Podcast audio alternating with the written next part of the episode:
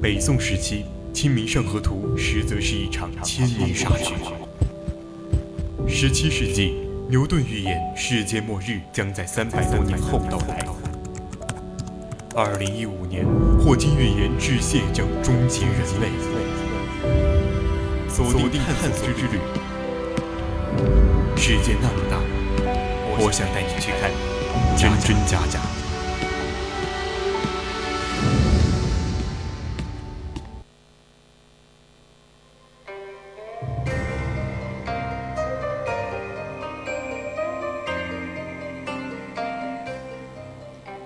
青春调频与您共享，亲爱的听众朋友们，大家好，欢迎您继续收听 VOC 广播电台为您直播的《百科探秘之探索之旅》。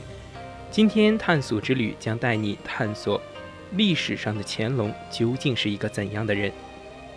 那么在此之前呢，千万不要忘了加入我们的 QQ 听友四群二七五幺三幺二九八，或者是拨打我们的热线电话零八三幺三五三幺幺幺四。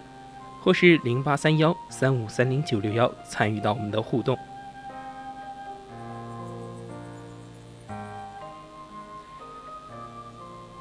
谥号法天龙运，至诚先觉，体力元吉，符文奋武，孝明孝慈神圣的清高宗一定不会想到，在遥远的二零一八年，他的家长里短会被人们翻来覆去的拿出来嚼舌根子。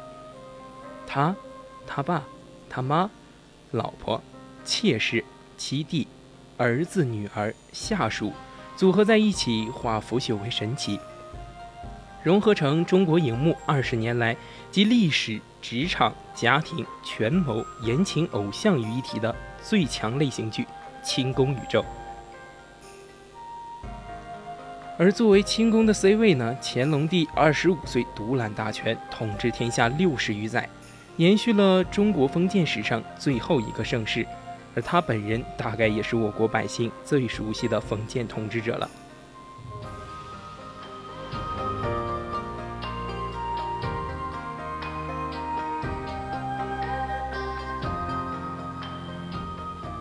在荧幕上的他，时而倜傥，时而宽厚，时而刻薄，时而蠢萌。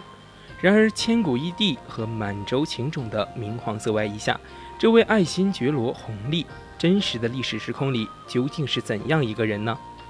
关于乾隆帝的外表，《清史稿》战战兢兢地用了四个字：“龙准其身”，也就是高鼻梁、大高个。《清高宗实录》里更说乾隆帝生而神灵，天挺其表，舒庭方广，龙准其身。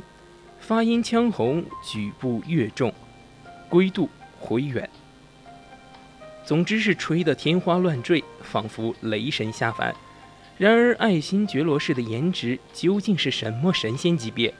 关于乾隆身高的说法很多，有人估摸一米八，有人推测一米六。让我们来看看1793年英国使团亲眼目击。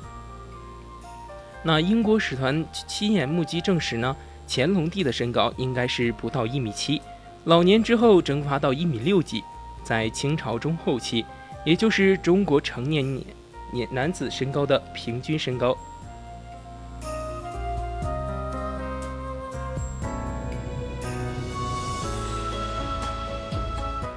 那再来看乾隆帝的样貌，乾隆帝眼角眉梢一看就是典型的满族长相。那乾隆帝到了晚年，精神面貌更加的好了。英国的使臣说他面色红润，皮肤白皙，眼睛漆黑，目光锐利，鼻子鹰钩，腰板极其挺拔，不愧是一生完美的十全老人。如果用今天的话来说，乾隆帝可能会问大家：你见过凌晨四点的紫禁城吗？乾隆三十年正月初八这天，和往常一样，乾隆皇帝凌晨四点就起床了，开始了一天的工作。养心殿更衣，坤宁宫朝祭，中南海进早膳，乾清宫看圣训，崇华宫对诗联句，养心殿批览奏折，三希堂鉴赏文物。乾隆一天至少要工作十二个小时，这还远远比不上他爹雍正。皇帝的一天从更衣开始，冠、袍、带、履，皇帝每天穿了什么，换了几次衣服，内务府的四职库都记载在乾隆穿戴档里。赶上逢年过节，一天的时间差不多都要用在换衣服上了。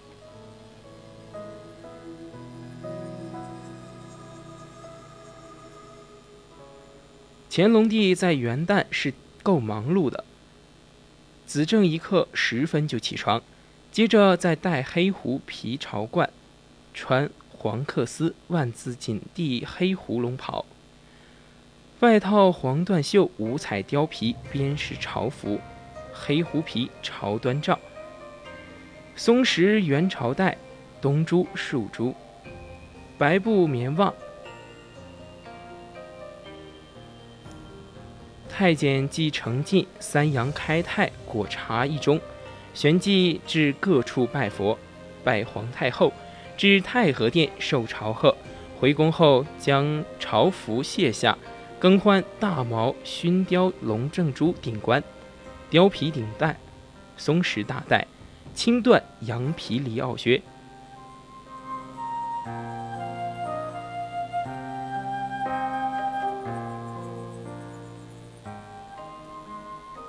然而，衣服虽然换得勤，清朝皇帝的个人卫生问题似乎有些不堪。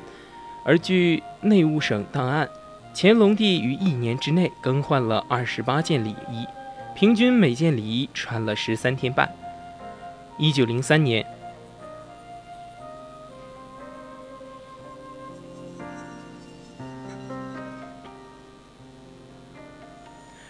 说起大清皇帝每天的吃食呢，其实也没什么了不起。每日饮正三刻起床，御膳房即伺候冰糖炖燕窝一品。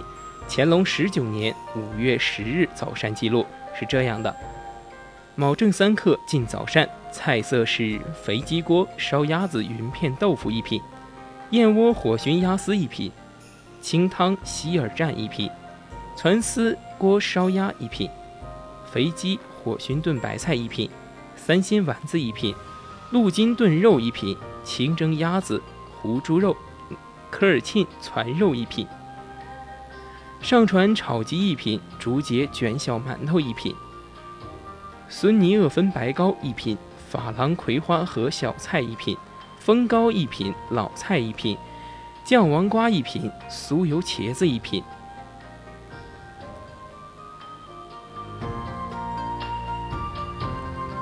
而所谓的宫廷御膳，称不上多么精致，用料也未见得多么金贵，在每道菜品上都配上一个高尚的四字成语，形成了高贵端庄的皇家米其林排场。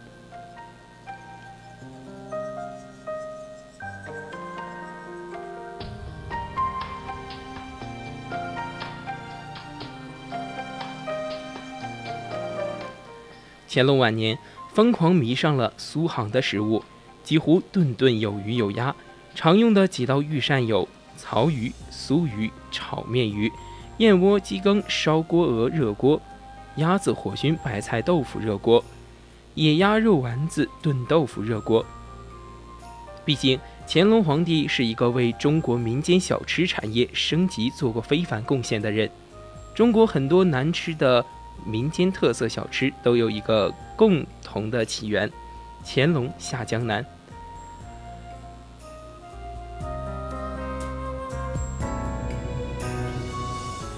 那套用以下的模板，你可以获得任意食品在中华民间推广的标准文案。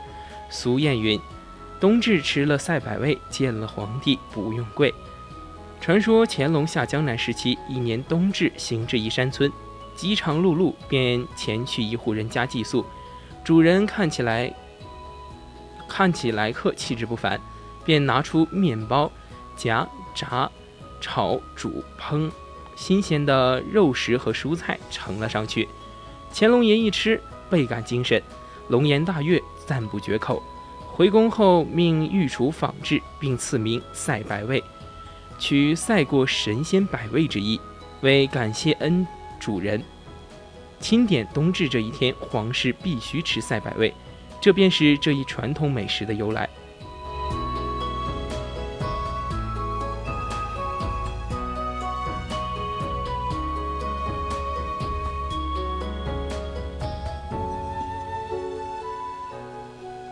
其实乾隆南巡最初为了是效仿康熙，顺便视察东南沿海，每年的水灾严重了影响人民的生活。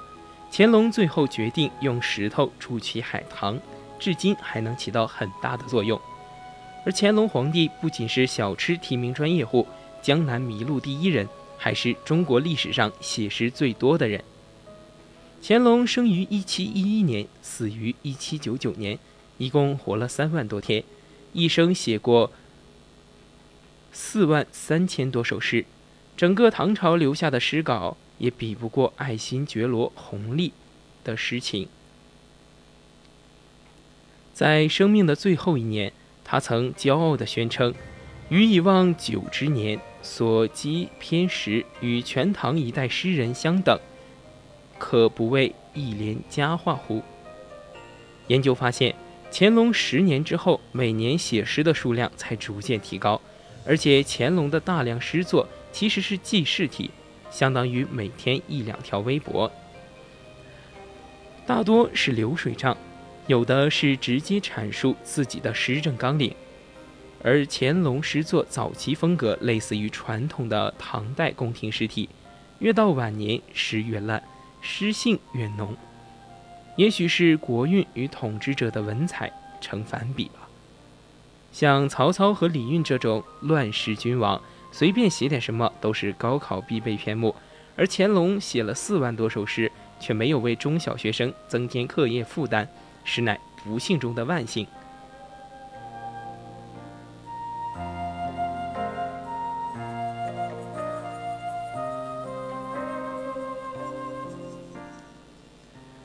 故宫养心殿南半部西侧有一个小小的套间，这里是乾隆皇帝专属的私人精神角落——三希堂。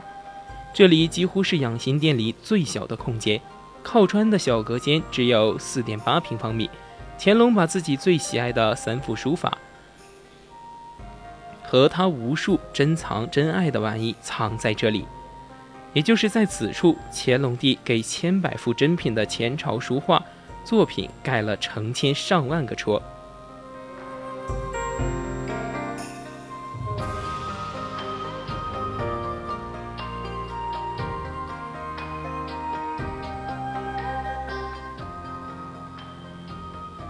王羲之的名篇《快雪时晴帖》只有短短二十八个字，作为三希之首，却被乾隆反复题字六十多次。空白处全部被花花绿绿弹幕覆盖。王羲之的中秋帖被盖得不剩什么好地方，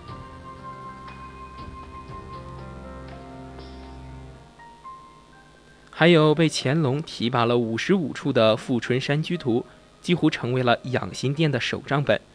所幸这卷被乾隆爱不完的《富春山居图》乃是赝品，黄公望的真迹反而被乾隆打成伪作。得以逃脱龙爪。当然，这还不算完。乾隆皇帝一辈子也很喜爱玉器，嗜玉成癖。他写过的咏玉诗有八百余首，膝下十七个儿子的名字全部都是斜玉旁，含义全都与玉器相关。当然，乾隆对玉器的喜爱推动清朝宫廷玉器的发展，使其做工器型更加精美，规模更加庞大。使用更加广泛，历史上任何朝代都比不了。但对于前朝文物来说，又是灾难了。三千多年前的玉璧，商朝传下来的宝贝，落到乾隆的手里，立马被刻上一首烂诗。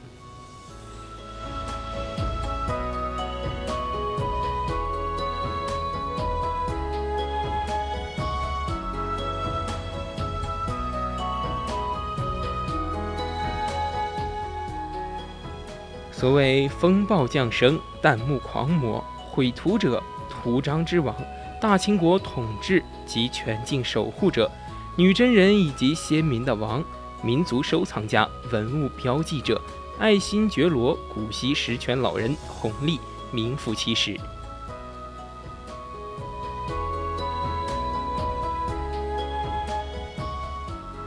紫禁城的内廷工匠们不敢忘记乾隆大帝的教诲。阳七台屏风上嵌的桌子绿色颜色不同，在桌子既是绿色，香几何亦是绿色，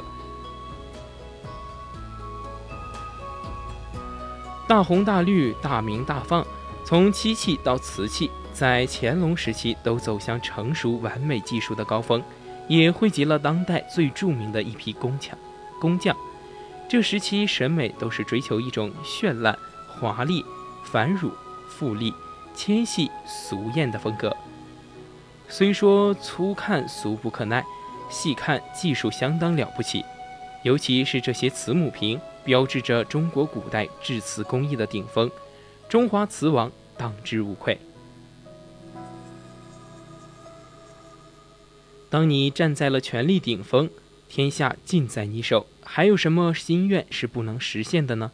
对于爱新觉罗弘历来说，终极目标大概就剩下得道成仙了吧。自恋的最高境界就是把自己的脸和文殊菩萨结合，绘制成一幅唐卡，被八世达赖喇嘛供在布达拉宫的萨松南杰殿，连金瓶式迁移式都在画像前举行。毫无疑问。乾隆皇帝是中国历史上最伟大的皇帝之一，甚至可以去掉“之一”二字。他的品味塑造了这个时代的意识，他的年号则定义了这个时代的风格。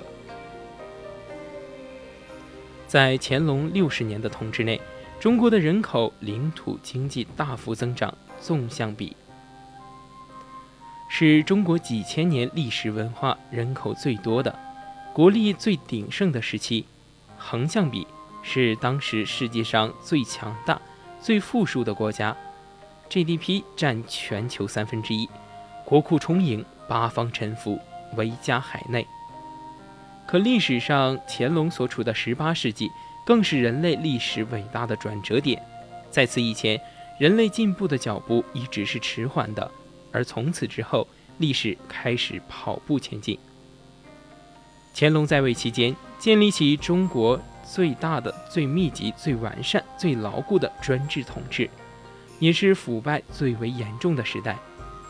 当身处权力漩涡斗争中的各位嫔妃终于功德圆满、安享天年的时候，西方世界已经发生了翻天覆地的变化。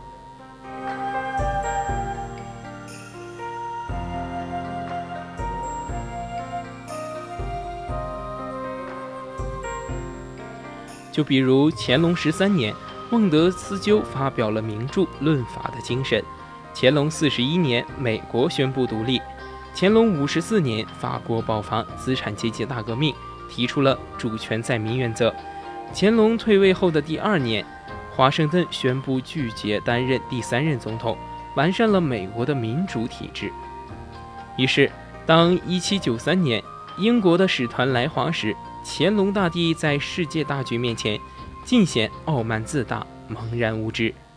从后世的立场和结果来看，中国如果在那个时候接受英国人的建议，开放市场、自由通商，凭借中国的经济实力，应该可以比较轻松地完成产业升级、消费转型，能够相对容易地与西方新发生的经济形态同步。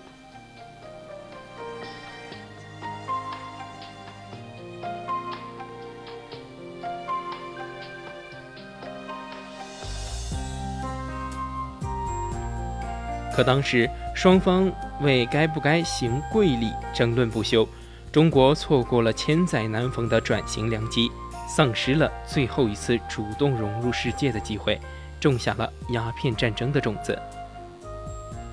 当然，站在现在历史角度的观点，我们的确可以责怪乾隆不思进取、不改革、不开明是罪过。可许多好坏都是当时制度的结果。乾隆大帝也是肉体凡胎，超越不了自己的时代。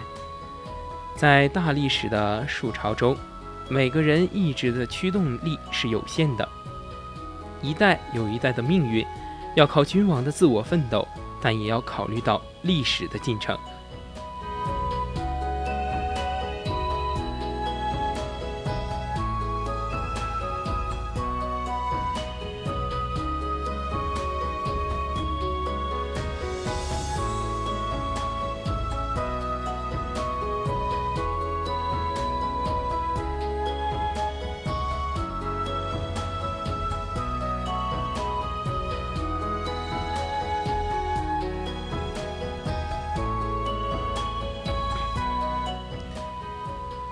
在电视剧《戏说乾隆》的主题词中有句：“人生得意莫言早，是非论断后人道。”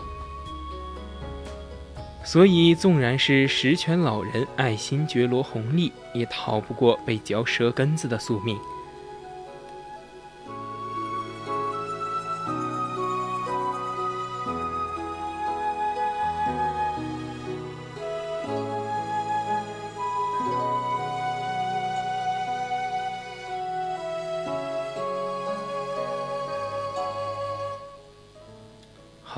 今天的百科探秘探索之旅到这里就要结束了，我们下期再见。